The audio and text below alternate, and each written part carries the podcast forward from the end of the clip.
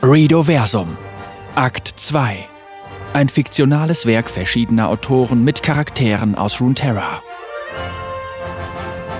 Folge 2 Die Schwarze Rose.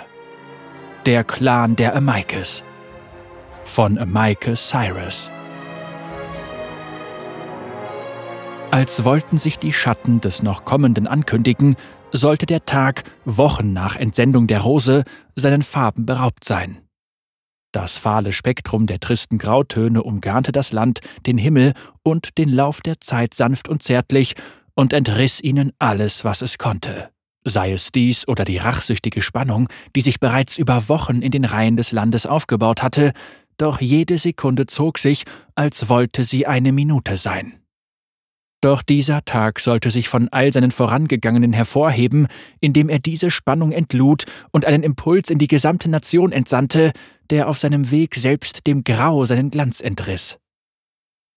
Bevor es jedoch zu diesem schicksalsträchtigen Moment kommen sollte, trafen sich zwei Geister des Landes, die selbst unter der Regentschaft der Darkwill-Dynastie die Flamme dessen beschützten, dem Swain einen Namen gab.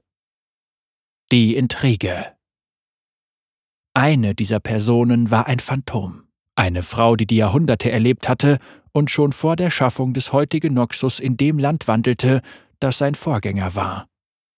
Ihre Existenz war im Laufe der Zeit in der Belanglosigkeit verschollen und gab ihr nun eine der stärksten Waffen, die man einem einzelnen Menschen gewähren konnte Zutritt zum Wissen aller Nationen. Die andere Person war ein junger Mann, der zum Ende der Regentschaft Borum Darkwells das Unmögliche möglich machte und aus einer unauffälligen Mitläuferposition heraus seinen damals noch unbedeutenden Familienclan zu einer führenden Größe des noxischen Untergrunds machte. In seiner heutigen Position trat er in das Herz der schwarzen Rose und wurde dort dankend empfangen. Womit habe ich Ihren Besuch verdient? Empfing die namenlose Frau den in dunkle Gewänder gehüllten Mann. Die ihren Worte wage ich zurückzugeben, denn wäre es nicht eine Zeit des dringlichen Handelns, so hätte es diese Begegnung auf ihr Zutun nie gegeben. Drum danke ich, dass Sie mir, dem stellvertretenden Clanführer der Amicus, Cyrus, eine Audienz gewährt haben. Mit Beendigung dieser Worte legte Cyrus seinen Mantel ab, legte ihn über einen der schlichten Stühle im Raum und setzte sich zu seiner Gesprächspartnerin. Ich bin heute an Sie herangetreten, da mich dramatische Nachrichten aus Demacia erreicht haben, erklärte er und wendete seinen Blick von der Frau ab. Die Boten der Rose, die wir dorthin entsandt haben, wurden aufgeschnappt und befinden sich aktuell in Gefangenschaft der furchtlosen Vorhut. Irgendwelche Informationen über ihren Zustand? Und weit wichtiger ist das Ausmaß über die Informationen bekannt, die durch diese Situation in die Hände Demasias gefallen sind? erkundigte sich die sehr bedacht wirkende Frau und erfuhr zeitnahe Antwort.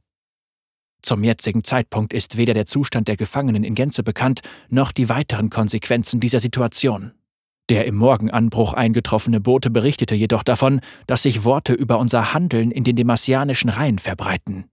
Daher würde ich erbitten zu spekulieren. Sie haben sich in den letzten Jahren als äußerst verlässlich herausgestellt.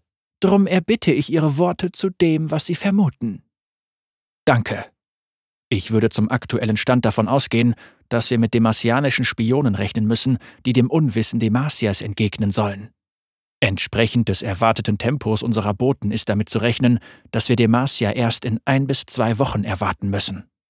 Unter der Annahme, dass sie die Silberberge nicht überwinden und somit die Passage zwischen den Gebirgsketten wählen, sollten wir etwaige Suchen auf die Hauptstadt und Drekan fokussieren. Die nun angespannte Frau lehnte sich vor und stützte ihr Kinn auf den Daumen ihrer linken Hand. Spannung füllte die Ruhe des Raumes, bis Cyrus sie mit seinen Worten erneut brach. Würden Sie mir gewähren, mich um diese missliche Situation zu kümmern? Es erscheint mir, als sei die Lage im Süden des Landes weit mehr ihrer Aufmerksamkeit wert. Dank sei Ihnen entrichtet, wenn sich diese Situation ohne mein Zutun klären würde. Doch scheuen Sie sich nicht, an mich oder einen der anderen heranzutreten, wenn sich das Problem über die Möglichkeiten Eures Clans hinaus entwickelt. Es zeugt ja schon von der Schwäche des Clans, dass Sie und nicht der Führer der Amaikes selbst an mich herantreten, um dieses Angebot zu entrichten erklärte die Frau. Eine Bitte hätte ich da schon.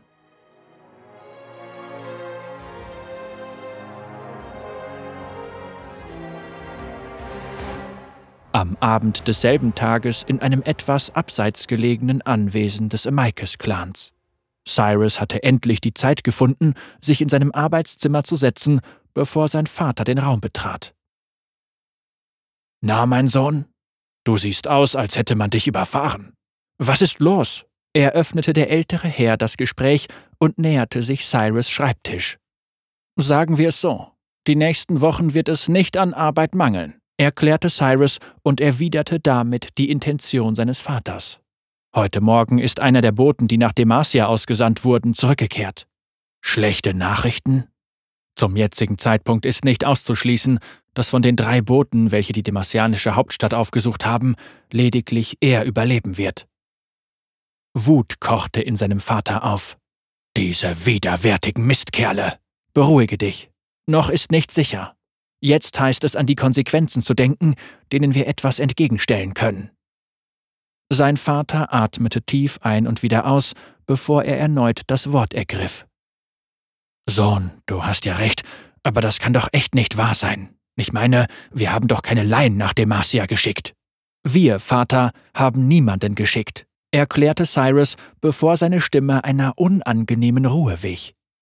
Sein Vater sollte diese Augenblicke später mit seinen Worten brechen. Hey Sohn, ich kenn dich doch. Fühlst du dich schuldig für das, was in Demacia passiert ist? Oder hast du die Chance genutzt, dich in Verpflichtungen zu stürzen, die deine...